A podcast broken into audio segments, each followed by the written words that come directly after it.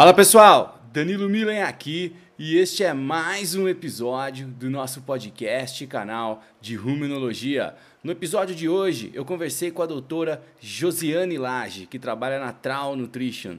O assunto da nossa conversa foi desmama precoce. Falamos sobre esse tipo de manejo nas características produtivas dos bezerros e das bezerras, assim como os efeitos né, positivos sobre as mães, as que dão a luz a esses bezerros e bezerras que são desmamados precocemente. O papo ficou muito legal. A Josi tem uma experiência assim de longa data no assunto e tenho certeza que vocês vão gostar. Sem mais delongas, fique agora com o episódio Desmama Precoce com a doutora Josiane Lage. Josi, seja bem-vinda ao nosso podcast, canal de Ruminologia. É para os nossos ouvintes, eu gostaria de dizer que, que é um prazer te ter aqui, te entrevistar, né? Josi tem, tem formação em zootecnia, assim como eu, mas pela Universidade Federal de Viçosa, fez mestrado também lá em Viçosa, né, né Josi? Doutorado em, em Jabuticabal, né? Tô chamando ela de Josi, mas, mas na verdade esse episódio é com a doutora Josiane Lage. Né? Então, é, por favor, Josi, seja bem-vinda né? O, eu abri uma caixinha no Instagram, no meu Instagram faz um tempo atrás e, e, e muitas pessoas, né, recomendaram várias celebridades do mundo do rumo para eu entrevistar e você foi uma delas, né? Ah, e, que joia! Especialmente entre o público feminino, né? Então, é, eu acho que o movimento que que você fomenta e participa também das mulheres do agro, né? Eu acho que é muito legal, muito bacana, né? E você tem muitas seguidoras, admiradoras do seu trabalho, né? Que, que, que obviamente é muito, né, muito merecido. Tá? Então, fique à vontade, por favor, se apresente para os nossos ouvintes. Obrigada, Danilo. Para mim é um prazer estar aqui, contribuir com o seu trabalho, que eu também acompanho, né, há muito tempo, e admiro também muito você como profissional. E é sempre um prazer poder estar aqui de uma forma diferente, né, fazer um bate-papo sobre alguns assuntos aí ligados à pecuária. E fico muito feliz também que meu nome tenha sido citado, principalmente pelas meninas. E a gente está aí para isso, né? A gente trabalha num meio assim completamente masculino quando a gente está falando de pecuária de corte. E eu fico muito feliz e honrada, às vezes, que muita, muitas delas né, mandam mensagens e tal, falando que realmente eu sou um exemplo, uma inspiração. E acho que é isso que nos move também a, a fazer o nosso trabalho bem feito, né? E a seguir aí é, contribuindo né, com a inovação e aí as pesquisas na, na pecuária. Com certeza, né? Então, o meio, o meio pecuário, que antigamente era muito masculino, né, né, né Josi? Então, a gente vê que, pelo menos, pelo menos na Unesp, os cursos de zootecnia têm uma maior proporção de, de mulheres em relação a homens já faz muito tempo, né? Eu acho que é assim. Sim. por todo o país, né? Então, né, as lideranças femininas, né, em algum momento tinham que aparecer, né? E você Sim. é realmente hoje, né, um, né, um exemplo, né, realmente de liderança feminina no, no meio do agro, né? Como como muitas outras aí desse grupo, né, seleto que você faz parte, né? Então, Sim. então tem que tomar, tem que é, seguir firme no caminho para realmente ser, servir de exemplo, né? Para para todas as zootecnistas, né, que estão se formando, né, ou estão no processo aí, né? É, Isso. Bom, o tema de hoje, né, né, Josi, como a gente conversou, vai ser desmama precoce, né? Então, no episódio, quando eu comecei esse podcast, né, acho que foi a segunda entrevista que eu fiz, né, que tem os monocasts que eu faço sozinho as entrevistas, né? Eu entrevistei a professora Carla Bitar, da Exalc, e a gente falou de manejo de bezerras, né? Então, a gente falou de desmame, né? Mas de bezerras de leite, né? Então, para deixar claro aqui hoje para o pessoal, a gente vai falar de desmama precoce, mais para bovinos de corte, né? Para bezerros Isso. aí, bezerras de corte. Então, um tema super novo, né? Que a gente não estava acostumado, né? E para começar, né, Josi, vamos pontuar algumas coisas, né? Então, uhum Vamos definir o que seria um desmame convencional, que é o desmame que o pessoal está uhum. acostumado né, no campo, com o desmame precoce. Né? O que é uhum. esse desmame precoce que a gente vai falar? Qual que é a diferença dele para um desmame é, tradicional, né, convencional? Tá. Você tocou numa, num, num tema super legal aí, num tópico, que é A gente sempre fala que as pessoas sempre falam que a desmama precoce é algo muito novo. E eu costumo dizer que a técnica da desmama precoce, é, o sistema de produção de desmama precoce, ele não, ele não é novo. Ainda no Brasil, desde a década de 80, né, as fazendas, principalmente no sul do Brasil, já faziam desmama precoce. O que a gente trouxe para o mercado de novo, aproximadamente aí quatro, cinco anos atrás, foi uma nova forma de se fazer desmama precoce porque antigamente ela era feita de uma forma que prejudicava os animais, que a gente vai conversar bastante sobre isso aqui hoje. Mas ela era feita de uma forma que prejudicava os animais. Então foi uma técnica que foi se perdendo ao longo do tempo, porque favorecia a vaca e os bezerros eram prejudicados porque ainda não, não se sabia ao certo o que fazer com esse animal. Então, vamos pontuar o que é uma desmama convencional e o que é uma desmama precoce. Então, hoje, nas fazendas de corte, os bezerros de uma desmama convencional, eles são desmamados em média aos sete, ou tem alguns pecuaristas também que desmamam aos oito meses de idade. Geralmente, em fazendas mais tradicionais, esses animais não recebem nenhum tipo de alimentação, a não ser o leite e o pasto, né? Então, a vaca pariu, ele fica por todo o tempo com a mãe, Obviamente, a vaca tem um pico de produção de leite. Com o tempo, essa produção de leite vai diminuindo e no decorrer desse tempo, esse animal vai substituindo o leite, consumindo forragem, né? Ele vai se desenvolvendo. A gente sabe que o bezerro ele não nasce um animal com aparelho digestivo completamente formado para um animal ruminante, né? Ele vai se transformando aí em média aos 90 dias de idade e é aí ele começa a ingerir alguma quantidade de pasto. Então, é, a desmama convencional, ela também pode ser feita com utilização de ração em creep feeding, quando o pecuarista quer aumentar o ganho de peso desse animal, aumentar a produtividade. Então, ele pode fazer essa desmama também com 7, 8 meses de idade, aliando, né, uma ração, um produto, uma ração de creep feeding convencional, que tem ao redor aí de 22% de, de proteína bruta, para aumentar a produtividade. Hoje, com o bezerro valorizado, a pecuária de cria, né, valorizada como está, tem muitas pessoas, muitos pecuaristas realmente utilizando e investindo nessas estruturas.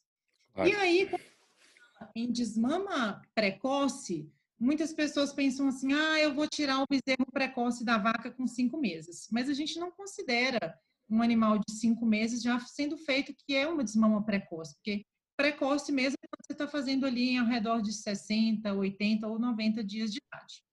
Né? Então, assim, essa idade do bezerro para ser desmamado depende do protocolo que você está fazendo na fazenda, mas, em geral, ela é feita em até três meses de idade, para a gente considerar se a gente quer melhorar o índice de fertilidade da fazenda, a gente tem que remover esse bezerro da vaca o quanto antes, para ela poder voltar a emprenhar dentro da estação de monta. Então, pensando basicamente aí em diferenciação de desmamas, né, é, que a gente pode utilizar hoje no Brasil dentro de uma fazenda, a gente tem a precoce até os três meses, a convencional com apenas pasto e leite e a convencional com pasto, leite e ração de creep feed. Tá, Joia. Então, então o critério basicamente seria é, aguardar esse bezerro, essa bezerra se tornar ruminante, fazer essa transição do neonato, né? Conseguir consumir pasto, iniciar o processo de ruminação e aliar isso ao, né, à ausência do bezerro para para a mãe, né, a vaca no caso, começar a ciclar. Você tentar sincronizar essas duas coisas. Obviamente que você quer tirar o quanto antes, né, exatamente para permitir a ciclicidade né, da, da, da uhum. vaca, mas também você não pode tirar num ponto que é, ele não consiga sobreviver com alimentos sólidos. Né? Então você tem que Isso, liberar você ele... tocou num ponto super importante que é o que a gente trouxe de novo para o mercado, porque é o seguinte: quando a gente está pensando estritamente no desmama precoce para fertilidade, porque é o que era passado, né? A gente quer melhorar o índice de fertilidade da vaca. E por que que a gente melhora? Porque a gente trabalha no status metabólico fisiológico dessa vaca. Ela está no pico de produção de leite. Quando você remove essa vaca, ela para, ela cessa a produção de leite e vai destinar energia para a reprodução. Né? A gente sabe principalmente que as primíparas, que são as categorias com menores índices de fertilidade no rebanho, que são as, as mais afetadas, vacas com baixa score de condição. Então, isso é muito nítido em, nas fazendas, em trabalhos de pesquisa, já tem vários trabalhos de pesquisa mostrando que quando você realmente remove esse bezerro da vaca, ela para de produzir leite, ao redor de 10 a 12 dias, ela já volta a ciclar e pode emprenhar novamente dentro da estação. E aí, quando a gente está pensando no bezerro, nesse ponto que a gente conversou aqui ao redor de 90 dias, o que a gente desenvolveu é tratar desse bezerro já antes dos 90 dias em um sistema de creep feeding. E para isso, a gente precisa de produtos muito específicos. Por quê? Ao redor de 20 a 30 dias de idade, que é quando a gente propõe começar a nutrição desse animal em sistema de creep feeding, a vaca está com uma produção de leite altíssima. Então, para o bezerro ter interesse a consumir ração, é mais difícil. Então, uma ração convencional de creep feeding, o animal não consegue ingerir quantidades consideráveis nessa fase. E aí a gente desenvolveu produtos que são mais atrativos, de melhor qualidade, que têm componentes que vão ser importantes para o animal nessa fase, até o período que ele vai desmamar, e por aí a gente segue com outros protocolos de produto. Então, quando a gente já começa a fornecer ração para esse animal, em média, aos 20 dias de idade, a gente sabe que o butirato tem um papel super importante no desenvolvimento da parede é, do uhum. Pode dar uma aula disso aí muito melhor. focado né, com rumen. Então, o, esse animal já começa a se desenvolver melhor e até ingerir quantidades consideráveis de pasto antes mesmo dos 90 dias. Então, o nosso protocolo, a gente preconiza que para fazer a desmama precoce, esse bezerro já vai estar ingerindo, em média, 800 gramas de ração.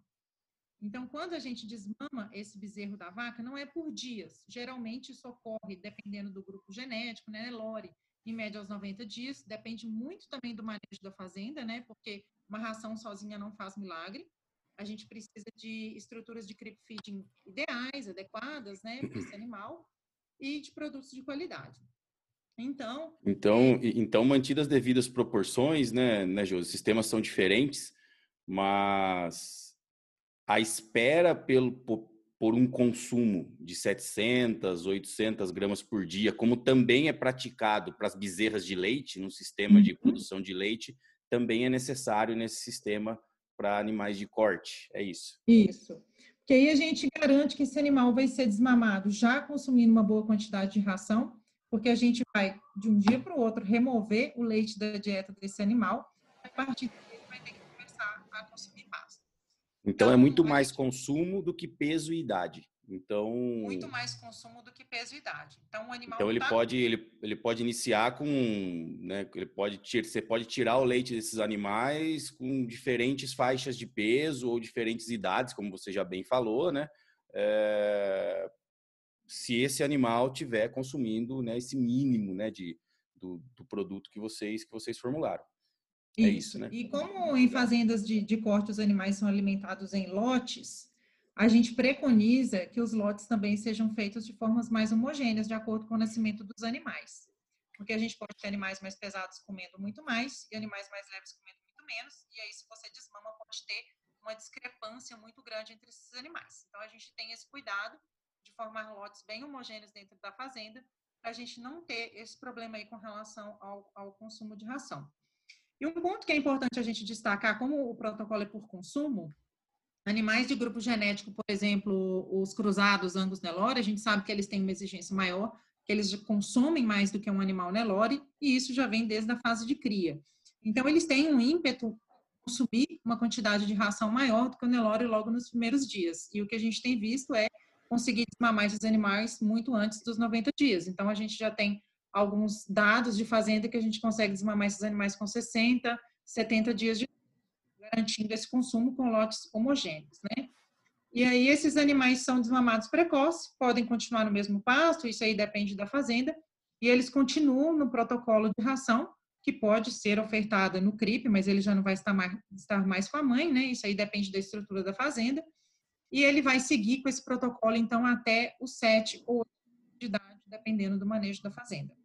E o que a gente buscou, principalmente nesse, nesse protocolo, nesse sistema, é não errar no que tinha sido feito no passado. Por quê? Quando o produtor desmamava esse bezerro no passado, de forma precoce, com 90 dias de idade, ele não tinha uma ração específica, ele dava uma ração convencional de feeding. E às vezes esses animais não se desempenhavam bem e se tornavam animais muito ruins, com peso muito abaixo da média do rebanho.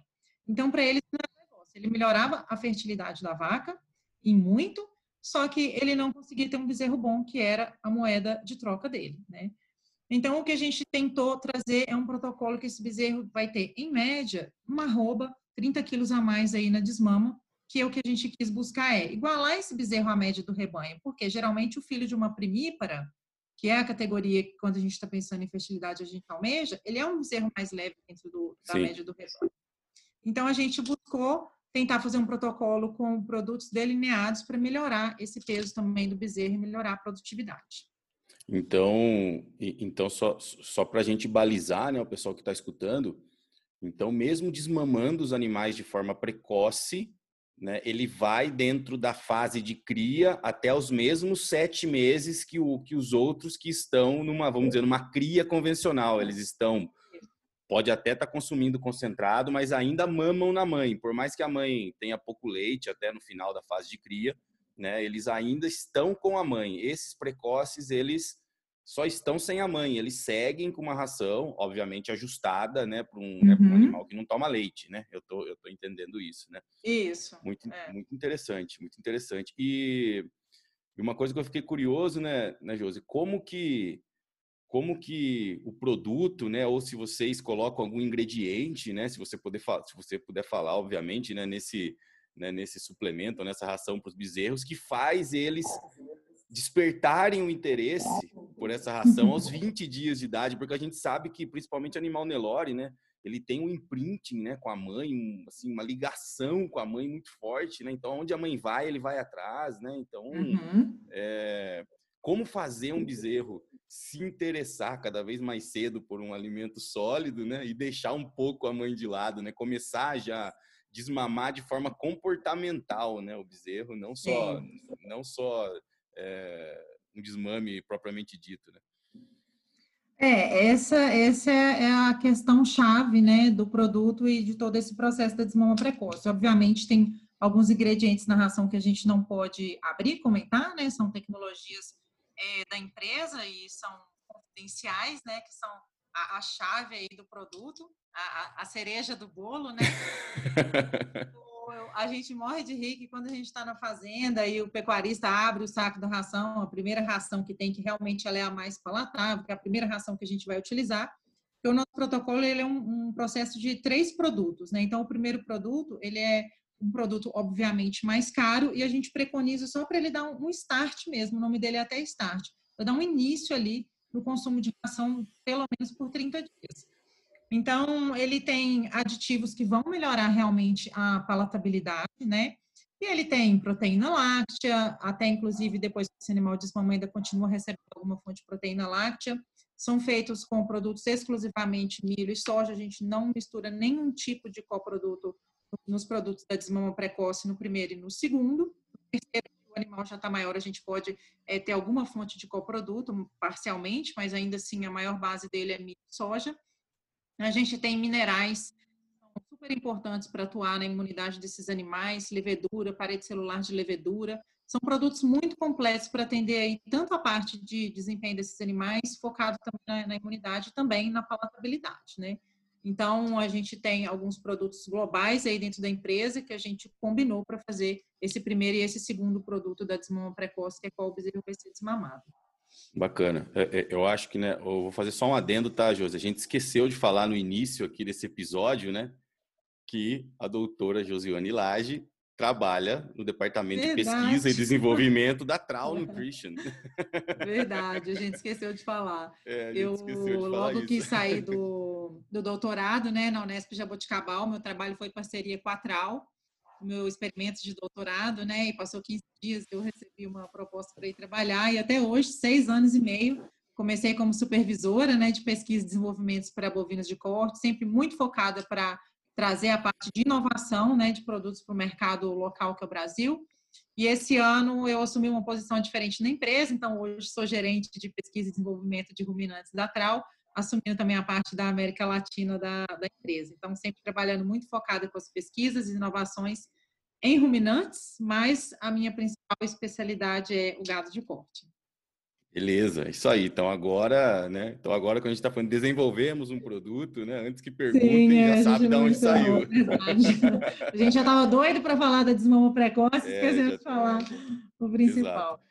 É. Bom, voltando ao assunto, né, né José? É, é, curioso que muitas pessoas que usam o creep feeding tradicional, né, começam aí aos dois meses de idade, né, exatamente nessa transição, né, o bezerro fica com a mãe, né, e aí desmama, tira o creep aí no, na desmama, né, aos sete meses. É, as pessoas, muitas vezes, os nutricionistas, né, até, até por falta de logística da fazenda, acabam fazendo uma ração só, né, o bezerro come a mesma composição daquela ração dos dois aos sete meses. E a gente sabe uhum. que, né, um, por mais que seja um período aparentemente curto aos nossos olhos, né, mas para o desenvolvimento uhum. de um uhum. bezerro e uma bezerra, cinco meses, dos dois aos sete, a exigência muda, assim, Sim. significativamente, né? Eu achei muito legal você mencionar né, esse protocolo com três produtos né, durante, o, uhum. durante o desenvolvimento, né? Então, para ajustar exatamente o requerimento nutricional. Exatamente. Eu costumo, é. eu costumo falar que esse bezerro, em início, né? esse bezerro que vai começar a comer essa ração start, né, que você disse, né, é, essas rações são super difíceis de fazer, porque tem que ser super adensado, porque o bezerro come um pouquinho, né? É. Então ele tem uma exigência em gramas, mas ele come muito Isso. pouco. Então a concentração é. tem que aumentar muito, né, do, né, para atender, Sim. né? Então, e chamar a atenção desse bezerro, por isso a minha pergunta, né, chamar a atenção dele para ele começar é. cada vez mais Estimular cedo, né? o consumo. É. Então, então eu acho que é, isso vem super alinhado, né? A proposta de vocês vem, vem super alinhado com o desenvolvimento, né? E aí, né? Você colhe, obviamente, o resultado, como você disse, né? Em média, 30 isso. quilos, 40 quilos, né? A mais de... Em média, 30 quilos a mais a gente tem encontrado aí é, no Nelore. Agora, tem alguns protocolos novos, né? Que feito em pesquisas aí, principalmente em parceria com o professor Otávio na em Botucatu, que é algo que já é feito nos Estados Unidos, quando eles fazem desmama precoce lá, esse animal vai para uma dieta de crescimento já em confinamento, né? Então, lá nos Estados Unidos, geralmente eles fazem a desmama precoce, que a gente chama de abrupta, que é separar o bezerro da mãe sem estar adaptado ao consumo de ração. No Brasil também ela é muito praticada, né? É até importante a gente comentar um pouquinho disso, porque a gente criou um protocolo melhor, né, que é o bezerro adaptado ao consumo de ração, mas também existe o protocolo da desmama abrupta. E aí, quando o pecuarista não quer investir numa estrutura de CRIP, não tem como fazer uma estrutura de CRIP na fazenda e isso dificulta o manejo, a desmama abrupta pode ser feita, né, que é separar esse animal sem nunca ter visto nenhum tipo de ração, né, sem nunca ter ingerido nenhum produto, separa da mãe com a vaca praticamente aí já no pico da produção de leite e coloca ele então para comer ração em pasto, sendo que a gente comentou que ele ainda está desenvolvendo rumen para comer pasto e comer ração. Então a gente recomenda para o pecuarista que quer fazer isso usar essa ração também muito específica, nos, pelo menos nos primeiros 30 dias, porque esse bezerro sofre mais, né? Tem um problema de estresse aí muito maior e geralmente não atinge esses 30 quilos a mais porque ele começou a comer ração aos 90.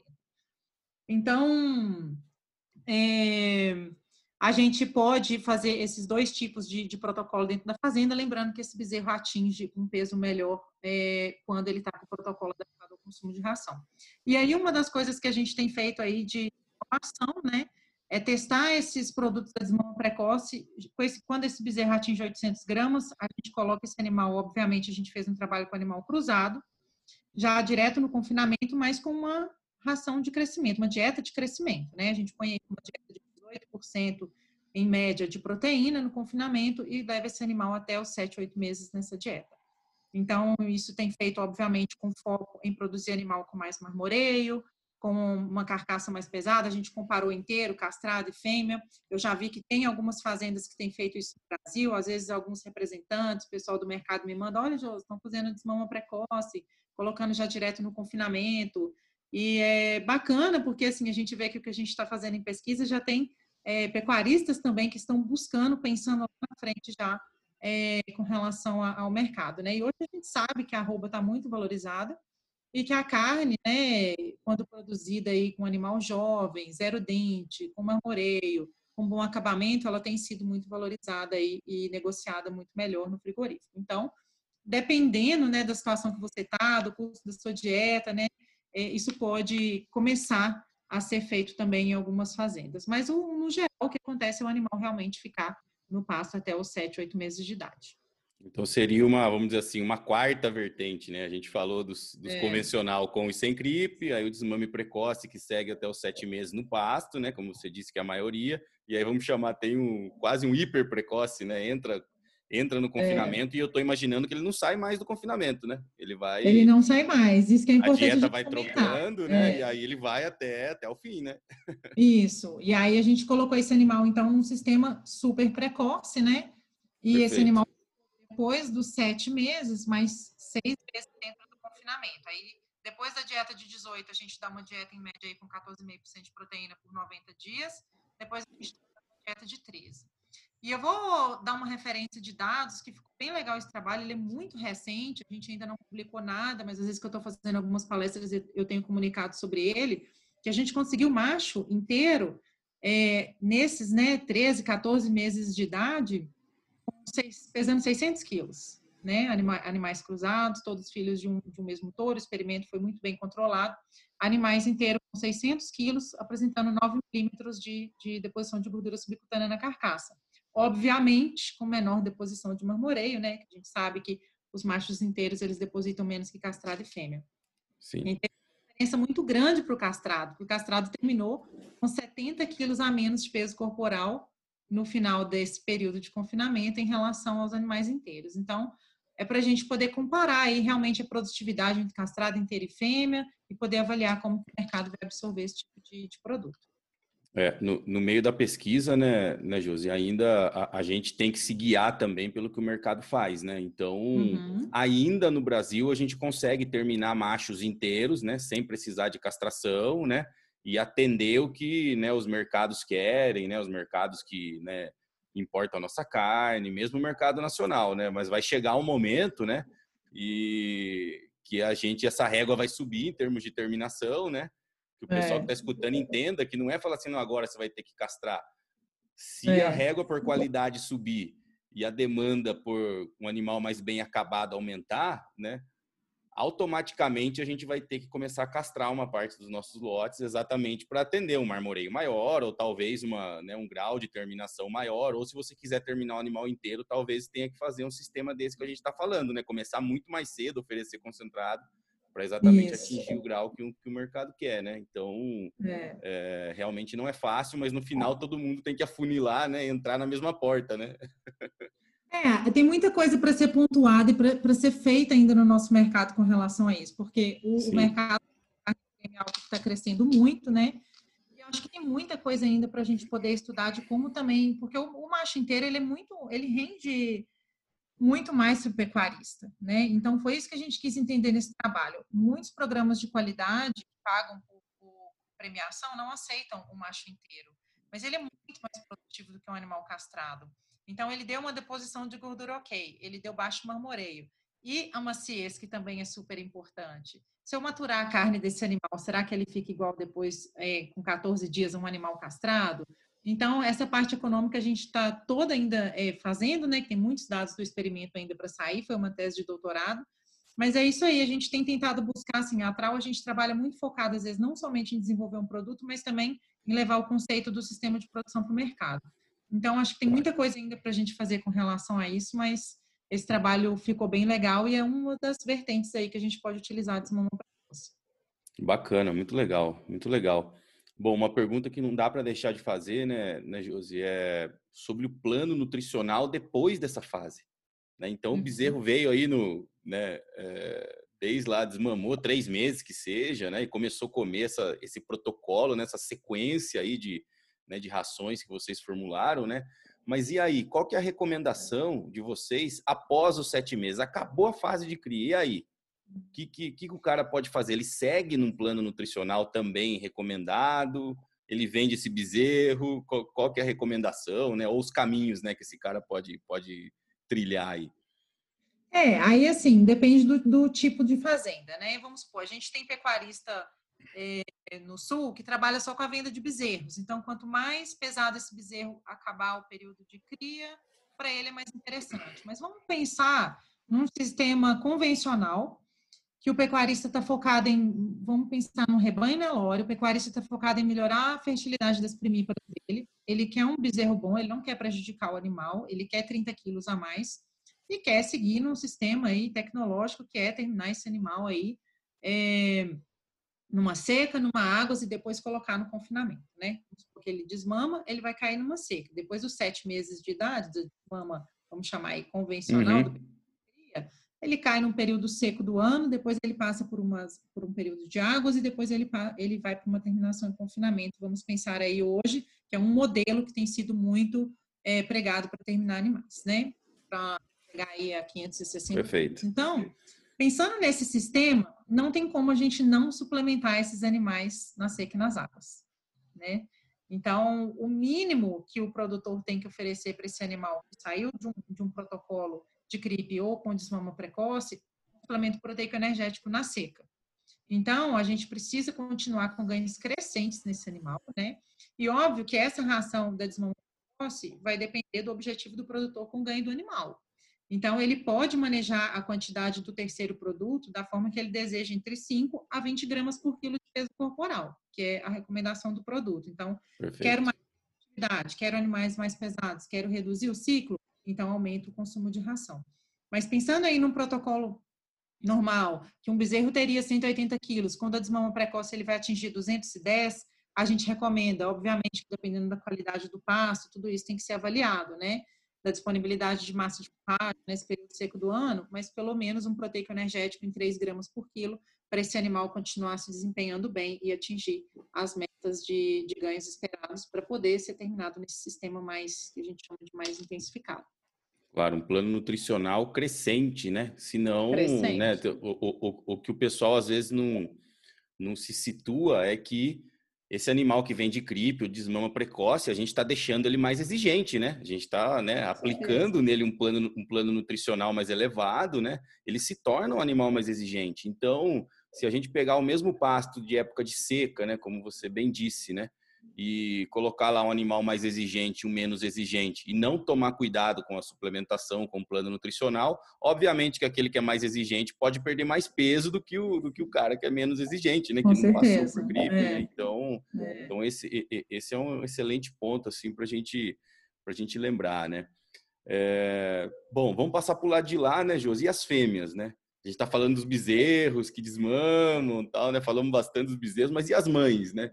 Que, que a gente faz com as mães que né, desmamaram aí os seus bezerros e suas bezerras de forma precoce, né? Que, que é. tem um produto antes de, também, Antes de falar das mães, Danilo, vou só voltar um pouquinho nos bezerros. Claro, vamos lá.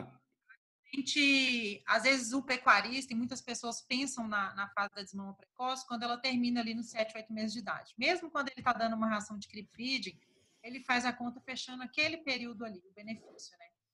E já tem várias pesquisas mostrando, e é o que eu mostro também bastante nas minhas palestras quando eu estou falando de nutrição de bezerro, é que a gente não pode pensar mais numa pecuária que é ali estratificada, só na fase de cria, ou só na fase de recria, ou só na fase de... Concordo.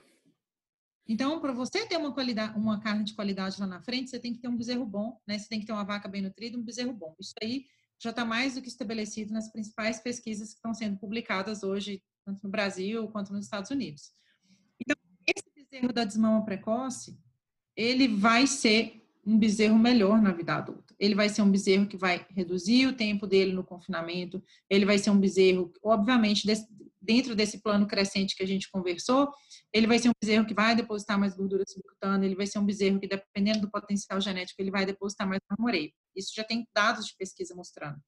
E da mesma forma, se eu utilizar uma ração de creep feeding para esse animal. Por quê? Já tem vários trabalhos, né, que comentam, principalmente aí dessa questão do marmoreio, que a janela de deposição de marmoreio, da multiplicação dessas células, está em pico quando o animal nasce e vai até Exato. ali 250 dias de idade, né? Então, se a gente quer potencializar para esse mercado de, de carne premium, por exemplo, que preconiza mais marmoreio, a gente tem que fazer uma suplementação na fase de cria, porque isso realmente vai acontecer de maneira mais evidente lá na frente.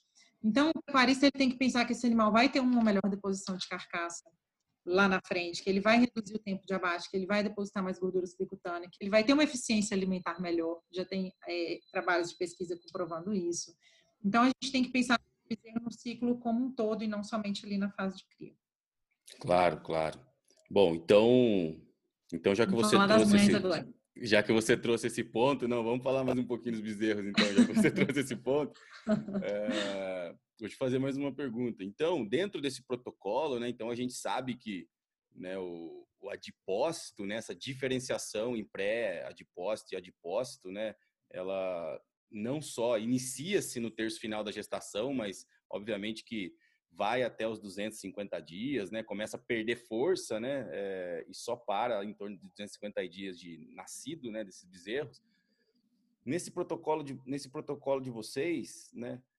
Tem algum tipo de ação nas mães que vão, né? Durante a gestação ou no terço final de gestação, para esses bezerros que vão ser desmamados de forma precoce, porque é um planejamento, né, Josi? Então, ó, o cara já está lá planejando desmamar de forma precoce mas ele está pensando nisso, né? Ou vocês estão pensando nisso, desde que esse bezerro ou bezerra está na barriga da mãe no terço final, para exatamente, né, maximizar e diferenciar primeiro proliferação de células e depois a diferenciação dos, dos, dos adipócitos. Tem uma, um protocolo, vamos dizer assim, do dia menos 30 ou do dia menos 40 aí para o parto, né, nesse programa de desmame precoce ou não? É, a gente tem alguns, alguns ingredientes que podem ser utilizados, que têm sido muito pesquisados, inclusive minerais, mas você tocou num assunto muito importante que eu estava esquecendo de falar com relação ao benefício da desmama precoce. Porque quando você faz a desmama precoce e tira o bezerro da vaca, ela vai começar o período de gestação, né? A nossa intenção é que ela fique prenha e comece o período de gestação. E quando a gente está falando de, de adipócito, então a gente já está pensando em programação fetal, né? De ter um bezerro melhor dentro da barriga da vaca, desde quando ele está lá dentro da vaca. Então, quando a gente tira esse animal que está no pé da vaca aos 90 dias, ela vai passar toda a gestação dela sem bezerro ao pé. Essa vaca, como ela parou de produzir leite, ela vai destinar mais nutrientes para a gestação né? Ela emprenhou e vai destinar mais nutrientes para a gestação.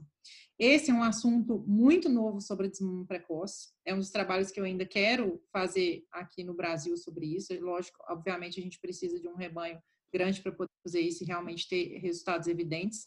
Mas é uma hipótese muito é, forte sobre o uso da desmama precoce com relação também à programação fetal. Então, pensando nisso, ela vai ter toda a gestação destinando mais nutrientes para esse feto que vai nascer e que também pode ser depois desmamado precoce, né, dependendo do objetivo da fazenda. Então, ela tem, a gente acredita que ela tem todo um benefício também nesse bezerro que a vaca está é, que a vaca está gestando. Eu também comento bastante sobre isso no, nos meus trabalhos e nas, nas palestras. Seria muito legal fazer um fazer um experimento com vacas numa situação, vamos dizer, não de restrição, mas alimentadas na manutenção do meio da gestação para frente e vacas bem nutridas. Uhum. E aí iniciar o protocolo de vocês nos bezerros que foram, né, que uhum. não tiveram, vamos dizer, mães bem alimentadas e mães talvez, né, é, na manutenção ou um pouco restritas, porque a realidade do país é essa, né? O terço final da gestação é exatamente na seca, né? Então, Isso. Né? E como que fica daí o desenvolvimento do marmoreio, né? Deposição de é. gordura, né? Porque às vezes é. o cara faz, pode fazer o mesmo protocolo, né? Mas ele não cuida bem das vacas, né? E as vacas é, vêm no terço final aí de, de gestação na seca, né? É, a gente tem trabalhado bastante nesse sentido, né? Primeiro a gente quer suprir essa, essa nutrição da vaca para depois pensar em ingredientes específicos mas já tem bastante pesquisadores, tanto no Brasil, nos Estados Unidos, trabalhando às vezes com alguns ingredientes específicos para tentar melhorar essa deposição de marmoreio, já começando já, né, com, quando o bezerro ainda está na fase fetal. São trabalhos, ixi, a gente tem um chão ainda para fazer é. muito com a pecuária de cria.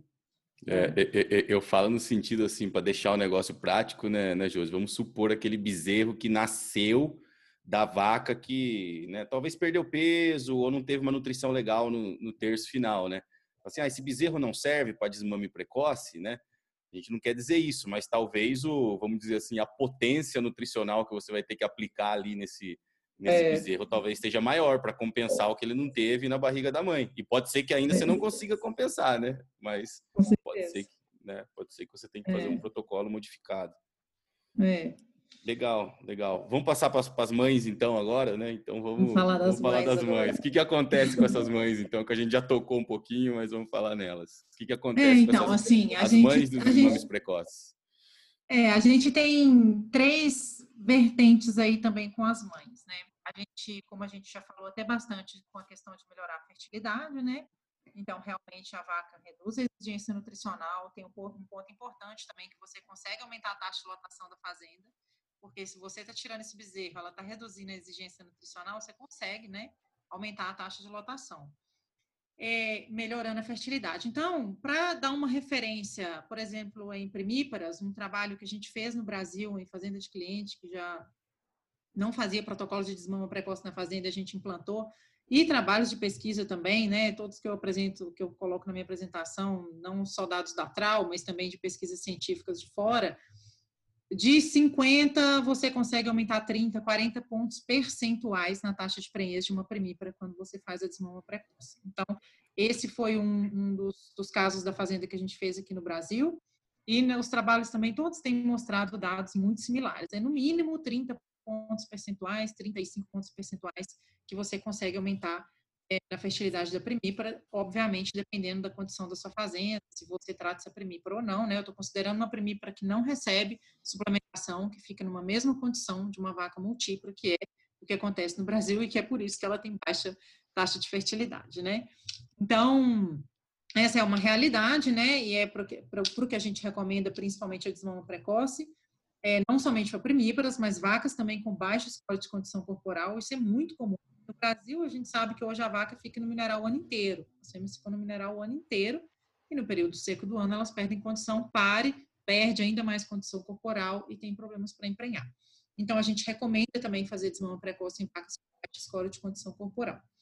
Uma outra vertente da desmama precoce com relação às fêmeas são com as vacas de descarte. Então, aquelas vacas que você sabe que ela já vai para o final da estação de monta, não emprenhou, você já pode separar o lote de animais e também fazer desmama precoce. E por que, que é importante? Quando você faz a desmama precoce, essa vaca também ela recupera a condição corporal, né? Quando ela, ela não, se ela não emprenhou, mesmo a vaca que vai emprenhar, ela recupera a condição corporal, porque ela está destinando nutrientes para o organismo para reprodução. Claro. Então, por exemplo, se a gente está ali no mês é, de, de, outubro, essa vaca não vai emprenhar, vamos supor que você vai fazer uma desmama precoce de três meses, vai tirar o bezerro da vaca, por exemplo, ali em janeiro. Essa vaca tem todo o período de águas para poder engordar e você mandar ela para abate antes do período seco do ano, porque uma vaca vazia na fazenda, ela come, em média, para dois bezerros. Então, se você consegue reduzir o seu ciclo dá um suplemento para essa vaca, aí depende do manejo da fazenda, da intenção do pecuarista, mas se você der um proteico energético para essa vaca, no período de águas, você consegue engordar, mandar ela para o abate e sem deixar que essa vaca fique todo o período seco do ano dentro da fazenda. Então, você consegue, depende do tipo de fazenda, se tem recria, colocar mais animais, né, aumentar a taxa de lotação da fazenda, você consegue rodar o caixa mais rápido dessa fazenda, porque você não precisa esperar seis, sete meses, oito meses para poder abater essa vaca. Então, você consegue reduzir também quando faz desmama precoce em vacas de descarte. E um outro ponto importante é com as fêmeas F1. Poucas pessoas ainda têm pensado nisso, mas eu já vi algumas fazendas fazendo a desmama precoce nesse tipo de sistema. E qual que é o ponto chave dessa questão? As fêmeas F1, elas têm uma exigência muito elevada, né? Então, geralmente, o pecuarista quer tirar uma cria dela e depois mandar ela para o abate, porque ele ainda consegue um preço bom na arroba dessa fêmea. Então, o que, que a gente recomenda? Fazer a desmama precoce dessa fêmea F1, da mesma forma que uma vaca de descarte, que uma vaca que, tá, que vai emprenhar de novo. Ela recupera a condição corporal muito rápido, obviamente, a gente quer um melhor acabamento nessa fêmea, ganhar um melhor preço na arroba, suplementar essa fêmea, então, você consegue mandar uma fêmea muito jovem para o abate, né, e conseguir um melhor, um, melhor preço na arroba, e ter um animal de qualidade, que é um bezerro da desmama precoce, um animal cruzado. Então, quase ao mesmo tempo, você consegue um bezerro de qualidade, né, com 30 quilos em média a mais, e uma fêmea que está indo ainda mais jovem para abate. Você não precisa esperar desmamar o bezerro dessa fêmea para depois engordar ela, fazer algum confinamento, alguma suplementação aí no período seco do ano, para depois mandar para o abate. Então, você consegue reduzir também o ciclo e, obviamente, aumentar a taxa de lotação também na fazenda, né, quando você está suplementando o bezerro e mandando essa fêmea antes para abate. Então, são as, as três principais, principais vertentes aí que a gente tem trabalhado com relação à aplicação da desmama precoce na fazenda. Legal, legal. Eu fico pensando, né, né, Josi? A gente fala, né, obviamente, de falou de nutrir a mãe, né, no terço final, né? E você falou também de scores de condições corporais distintos, aí os efeitos, né, desses do desmame precoce, né, em vacas com diferentes scores de condição corporal, eu fico imaginando assim, né, a gente se preocupa em a, em a vaca parir bem, né, parir com score adequado, não parir muito magra, né, mas também vacas que, é, vamos dizer assim, parem muito bem, também produzem mais leite, né, e aí, uhum. e aí o bezerro mamando, nem que seja aí esses três meses, né, a vaca que dá mais leite, também sofre mais, né, com, com perda de peso, né, Sim. Então, então, muitas vezes a gente faz um manejo legal no pré-parto, né? Mas também não pode esquecer que a gente pode ter uma situação dessa, né? A, a vaca também Sim. tem uma boa habilidade materna, produzir muito leite, que é excelente para o bezerro, né? Mas para vaca pode ser que não seja tão, tão, bom, tão bom assim, né? Tudo tem um meio termo, né? É, exato, exato. E excelente. Eu acho que a melhor carne que eu já comi, né, uma das melhores carnes que eu já comi foi exatamente de uma fêmea dessas que tinha dado uma cria, né, ou seja, era uma, praticamente uma novilha, né, ou seja, emprenhou com 14 meses, né, é, pariu aí aos, né, fazer a conta aí aos 23, né, desmamou de forma precoce aí com 26, né, colocou no coxo dois, três meses, ou seja, antes de dois anos e meio ela foi abatida, né? Então, né, em dois anos, como você disse, né, gerou aí dois animais, né, a mãe e o filho, né? E é. eu acho que esse tipo de carne, né, para o mercado nacional, né, um animal mais velho um pouco, apesar de ser fêmea, que a gente já sabe que fêmea tem carne mais macia, tem maior potencial de depósito de gordura, de subcutânea, gente sabe tudo isso. É, eu acho que a carne ela fica uma carne mais madura, parece aquela carne que a gente está acostumado a comer, né? Que a gente hum. cresceu comendo aqui no Brasil, né? Que é aquela carne que tem um gostinho ainda daquela gordura meio amarela, tal, mas que é macia, né? Tem muita é. gordura é. né? de, de marmoreio. Então, né? Para mim, é. para mim essa experiência foi foi, foi sensacional. E eu, e eu trouxe isso, né? À, tona, exatamente para a gente falar um pouquinho, né? De, de qualidade de carne, né? O que, que você uhum. tem visto, né? Você já falou um pouquinho dos bezerros dos inteiros, né? Que, que talvez eles é, apresentem menos marmoreio, até porque são inteiros, né? Mas o que você tem visto ou o que você espera, né? Quando a gente faz esse é, o desmame precoce, né? Ou mesmo quando abate as mães, depois em termos de qualidade de carne, né? Em termos de marmoreio, o que, que a gente pode fazer depois desse plano nutricional crescente para tentar ajudar, né? A estratégia da desmama precoce para melhorar a qualidade de carne, pensando no futuro já, né? Uhum. Bom, o que, que, que, a gente tem observado o que, que a gente tem pensado para o futuro? Quando a gente pega os trabalhos e avalia, a diferença da desmama precoce para, por exemplo, um animal que está sendo desmamado uma desmama convencional é a deposição de marmoreio. Se eles forem abatidos na mesma idade, né, considerando que a gente vai esperar esse animal da desmama precoce esse animal da desmama convencional atingiu mesmo, a mesma época e abatidos na mesma idade, eles não têm tanta diferença em relação à maciez da carne e coloração, mas em relação à deposição de marmoreio, sim. É, são as principais evidências dos trabalhos mais recentes, porque também não tem tanto trabalho com qualidade de carne, tem trabalhos que são mais recentes agora comparando esses sistemas. Então, a principal diferença é a, a, deposição de marmoreio. Inclusive, quando a gente compara, mesmo com o animal suplementado em sistema de creep feeding convencional. O animal da desmama precoce, ele deposita mais marmoreio. Então, para esse mercado que tem buscado marmoreio, o que a gente tem visto nos últimos trabalhos é que realmente o animal inteiro é mais difícil de depositar, né? Ele não nem, nem se compara com um animal castrado. O animal castrado deposita muito mais marmoreio e a fêmea também do que um animal inteiro. Mas pensando em, em sistemas que buscam moreio, é imprescindível você nutrir esse animal com fonte de amido na fase de cria. Não adianta você colocar uma fonte energética nesse suplemento desse animal que não seja amido, né? Porque o amido vai virar propionato, que vira glicose, que é a principal, é o principal substrato para deposição de células de marmoreio, diferente da gordura subcutânea, que é através do acetato. Então, isso já tem trabalhos mostrando também. E quando você nutre esse animal com amido, é aí que você consegue potencializar a diferenciação dessas células e depositar mais marmoreio lá na frente. Mas é claro que não adianta você trabalhar na fase de cria e não continuar potencializando essa deposição no animal na fase de terminação. Então, você tem que continuar com uma dieta rica em amido, que é o que a gente tem feito nos nossos trabalhos principalmente com animais cruzados. Com Nelore a gente não está trabalhando, porque não é o foco buscar marmoreio e Nelore, por enquanto, né? A gente busca mais animais cruzados. Então, a gente tem buscado sistemas bastante intensificados, que são os sistemas super precoce, né? Então, esse animal já vem de uma fase de cria intensiva e vai para um sistema de terminação intensivo. E realmente a gente tem conseguido uma alta deposição de, de marmoreio na carne desses castrados e fêmeas, né? Bem diferente do, do animal inteiro. Mas a gente conseguiu uma deposição de gordura subcutânea muito boa nos animais inteiros, então é o que a gente comentou no início, depende do tipo de, de mercado o, o que está buscando, né? E com a maturação também a gente conseguiu valores de maciez muito bons para a carne do macho inteiro com 14 dias. Então é algo que pode ser feito. No, sete, no sétimo dia realmente é uma carne considerada mais dura, mas quando a gente matura já vai para um nicho aí de carne bem macia, né? É, avaliados objetivamente. E a gente fez um trabalho também que a gente não usou desmama precoce, mas a gente usou CRIP, é um trabalho bem recente também da Unesp Botucatu, a gente não publicou nada sobre ele ainda, mas eu sempre comento né, que eu acho importante a gente trazer as informações para o mercado. Claro. E o uso de CRIP também é imprescindível. Se você está utilizando animais cruzados em um sistema com CRIP e sem CRIP, todos filhos um mesmo touro, da mesma fazenda, do mesmo sistema de produção, só mudando a dieta na fase de cria com CRIP e sem CRIP.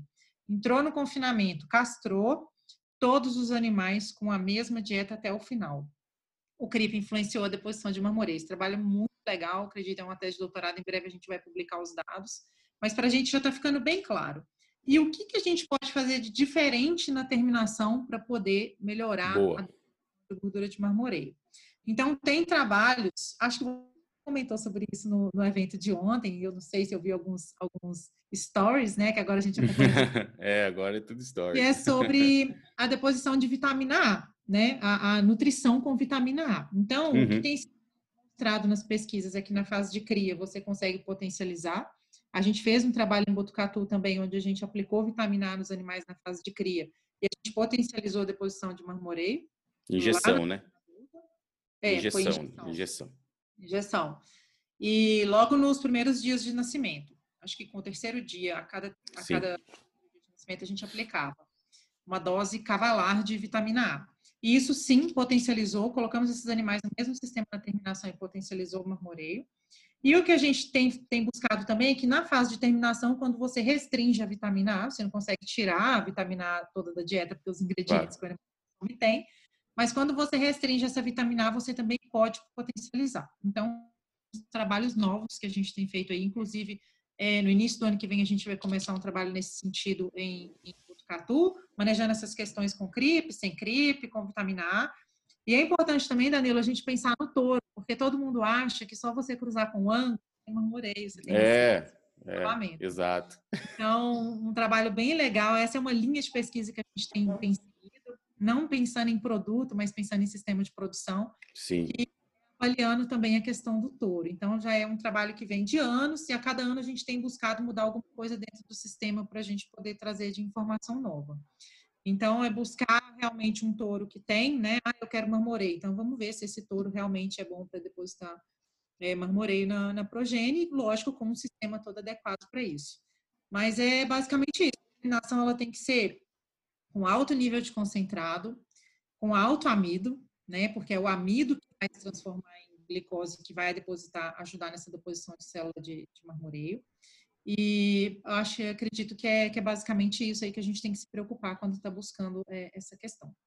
Perfeito, perfeito. É, a gente a gente está, para quem está escutando, a gente está gravando esse episódio um dia depois do programa Carne 4.0 profissionais, né? Que a Josi falou aqui que viu os stories e tal, né? E e aí eu concordo plenamente, eu falei isso, né, lá na, lá na edição lá de ontem, né, no dia 9 de novembro, que não existe uma raça, né? Tinha uma apresentação que eu fiz lá que era assim, tipos de animais para programas carne 4.0, né? O povo já esperou que eu ia falar de Angus, Wagyu, falou, cara, não tem uma raça.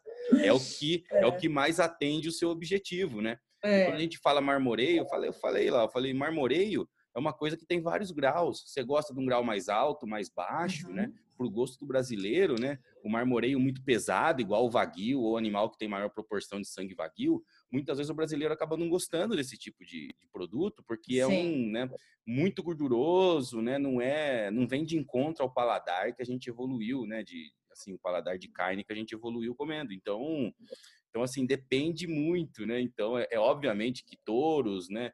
Ah, animal Nelore não, não, marmoriza, né? Lógico que marmoriza, né? A gente já tem vários exemplos, né? Herdabilidade Sim. de marmoreio não é tão baixa assim, né? Então, com um programa de seleção bem direcionado, aí num curto espaço de tempo, de 5, 6, 7 anos, talvez você já consiga ver algum resultado, né? Então, então eu acho que é super importante pensar no, no sistema de produção. Eu acho muito legal o trabalho de vocês de, é, de realmente encaixar, né? Não só desenvolver produto, pensar em ah, não, vamos vender isso aqui, acabou, né? Mas encaixar é. os produtos no sistema de produção, né? isso, né? E fazer um isso. negócio flexível, porque é isso hoje, né, né, José? Você ter um, você ter uma coisa que ajude o sistema de produção como um todo e que atue aí, não, é, o animal vai para menos marmoreio, para mais marmoreio. A mãe está com o score mais baixo, com o score mais alto, né? Então você consegue é. encaixar, né, as suas as estratégias nutricionais, né, dependendo da situação de, de, de cada produtor, né? E aí, é. em relação à, vitamina A que você comentou, né? É, eu pensei assim, falando, nesse evento eu tenho que esclarecer de uma vez por todas esse negócio, porque assim, tem aquela visão, melhor ou não melhor? Um fala que ajuda, tu fala que não ajuda. Eu falo, gente, se você aplicar a vitamina A, como você disse, logo pós-nascimento, né? Ainda está na fase de proliferação de célula adipogênica. Então ajuda, né? Agora, lá no final, que já proliferou célula, que já diferenciou adipócito, né? Aí compete pelo sítio de ligação, né? Para fazer com que essa glicose entre no adipócito aí atrapalha, né? Então, então assim, são, são estratégias distintas, né? Se você conseguir fazer é. as duas, ótimo, né? Então, vamos deixar claro aqui que é, vitamina A não tem uma resposta só, né? Ajuda ou atrapalha? Depende de quando você usa. É, depende do seu sistema, depende de quando você Exato. usa, depende que você usa, porque ainda a gente precisa estudar também melhorar a dose, né? Porque a gente claro. pega uma experiência de um trabalho e fala, ah, vamos aplicar a mesma dose, que foi o que a gente fez de, de aplicar uma dose de um trabalho que foi feito nos Estados Unidos com Ango para ver se funcionava. Mas será que a gente podia dar uma dose menor? Que foi aquele trabalho do, do Harris, acho que foi 0, 150 mil e 300 mil? É. Aí você usou de 150 mil que vocês aplicaram. A gente usou 300. Ah, usou de 300, tá. A gente usou 300. Porque no dele ele viu uma, uma quadrática, né? Subiu no 150 e caiu um pouco, né? No, no, no 300, né? É, mas aí a gente falou, sabe, vamos mirar em uma dose aí, vamos ver se, se 150 não funcionar, por que, que a gente não usou 300, né? Sempre tem essa na pesquisa, A gente só queria né? dois tratamentos, né? A gente tinha animais para fazer dois tratamentos para ficar um trabalho é, bem feito, né? Então, é uma, uma tese também de um aluno de Lavras, do Márcio Ladeira, que foi parceria com a gente também, e com a Unesp Botucatu. Otávio, o experimento foi feito em Botucatu, mas a gente tem feito bastante trabalho nesse sentido. O importante também da qualidade de carne é a gente pensar sobre o acabamento, né? Então, a gente precisa... Claro. Porque, às vezes, esses animais estão depositando gordura excessiva e o consumidor não quer aquela gordura excessiva no prato ali. Às vezes a carne está super macia, saborosa, mas você não come todo aquele pedaço de gordura também que está no prato, né? Exato dos nossos pensamentos também com relação ao sistema de produção. A gente consegue deposição de, de gordura em Nelore, né? Eu, nossa, eu quando fui para Jabuticabal, a gente sempre trabalhou durante quatro anos, eu estava envolvida em todos os abates. Essa questão do marmoreio, é, a gente via também, né? Alguns animais, lógico, os sistemas lá eram sempre intensivos, suplementados uhum. na né, suplementados na seca, nas águas, terminados em confinamento. Então a gente observava isso em alguns né, animais, a gente conseguia ver né, os traços de marmoreio, alguns animais nada, muita gordura subcutânea. Então, assim, a gente precisa encontrar esse meio termo desses animais, é, principalmente esses cruzados, né, que vão para esse mercado de carne premium, porque a gordura excessiva também, ela custa para o pecuarista e ela é talvez jogada fora na hora que, que o consumidor adquiriu o produto, mas vai jogar fora, né? Então, a gente precisa encontrar todo esse meio termo aí no sistema de produção que não é fácil. Exato, e não é fácil mesmo. É difícil você, é difícil. Tem muito poucos touros que tem DEP positiva para marmoreio e negativa para subcutânea, porque normalmente a gente aumenta as duas coisas, né? Você quer aumentar o marmoreio por tabela, você acaba aumentando a subcutânea. É muito difícil aumentar, é. como você falou, aumentar o marmoreio sem aumentar a subcutânea. É muito difícil. É. Tem muito pouco touro selecionado nesse nesse sentido. Exatamente porque o animal né, que deposita marmoreio, em teoria, já é para ele ter iniciado o depósito de gordura subcutânea, né? Então, é. então o negócio acaba ficando excessivo, né? é, nesse trabalho que a gente fez comparando inteiro castrado e, e fêmea, a gente quis abater os animais todos com uma mesma idade, colocar no confinamento para ver como que seria realmente esse padrão de animal. Inteiro, Bacana. Depois, nos próximos experimentos, a gente pensar o que eu vou mudar na fêmea, o que eu vou mudar para o sistema do castrado, o que eu posso alterar no sistema do inteiro. E aí, só para dar uma referência dessa deposição de gordura subcutânea, é, as fêmeas terminaram com 16 de média, 16 milímetros de gordura subcutânea. Um centímetro e seis. Meu Deus do céu. Castrados com 13 e os inteiros com 9. Então, assim, Perfeito. Se você vê a carcaça desses animais com 16 milímetros, a gente não vai consumir aquela gordura. Né? É bonito de ver, eu acho lindo, maravilhoso, mas a gente não vai consumir toda aquela gordura que é depositada. Então, a gente precisa realmente, fêmeas aí com média de 470, se não me engano, 472 quilos de peso corporal. Então, a gente precisa realmente começar a pensar, né? Não só no sistema, mas no touro, na nutrição, como fazer aí com inteiro, castrado e fêmea. Tem, tem bastante coisa para a gente poder pesquisar. Bom que a gente tem muito trabalho pela frente. É, com certeza, com certeza. Não deixar, né, Josi? Deixar, o, deixar chegar ao ponto que o americano deixou, né? Hoje uma carcaça é. prime nos Estados Unidos, né, que é a carcaça que a carne que está mais marmorizada, né, a classificação mais alta do SDA, chega a perder de trimming, né, de toalete na subcutânea da carcaça até 100 quilos por carcaça, nos casos é. mais extremos de gordura. Exatamente, porque é. você não vai vender um contrafilé lá com uma baita gordura aqui em cima e o lombinho, é. né, do contrafilé. Então, os é. caras já tiram essa gordura no, no próprio frigorífico, né? Antes de desossar a carcaça, né, os caras já tiram uma quantidade significativa que pode chegar até 100 quilos, né? Então, para não é. deixar chegar nesse ponto, né? é bom a gente uhum. trabalhar o nosso sistema de produção, né? Josi, sensacional a nossa conversa. Foi, tenho certeza que, que, que, o pessoal que escuta a gente aqui vai adorar. É, eu agradeço demais pelo, pelo seu tempo, né? E se tiver perguntas lá no YouTube, né? Então, o pessoal que está escutando no Spotify, né?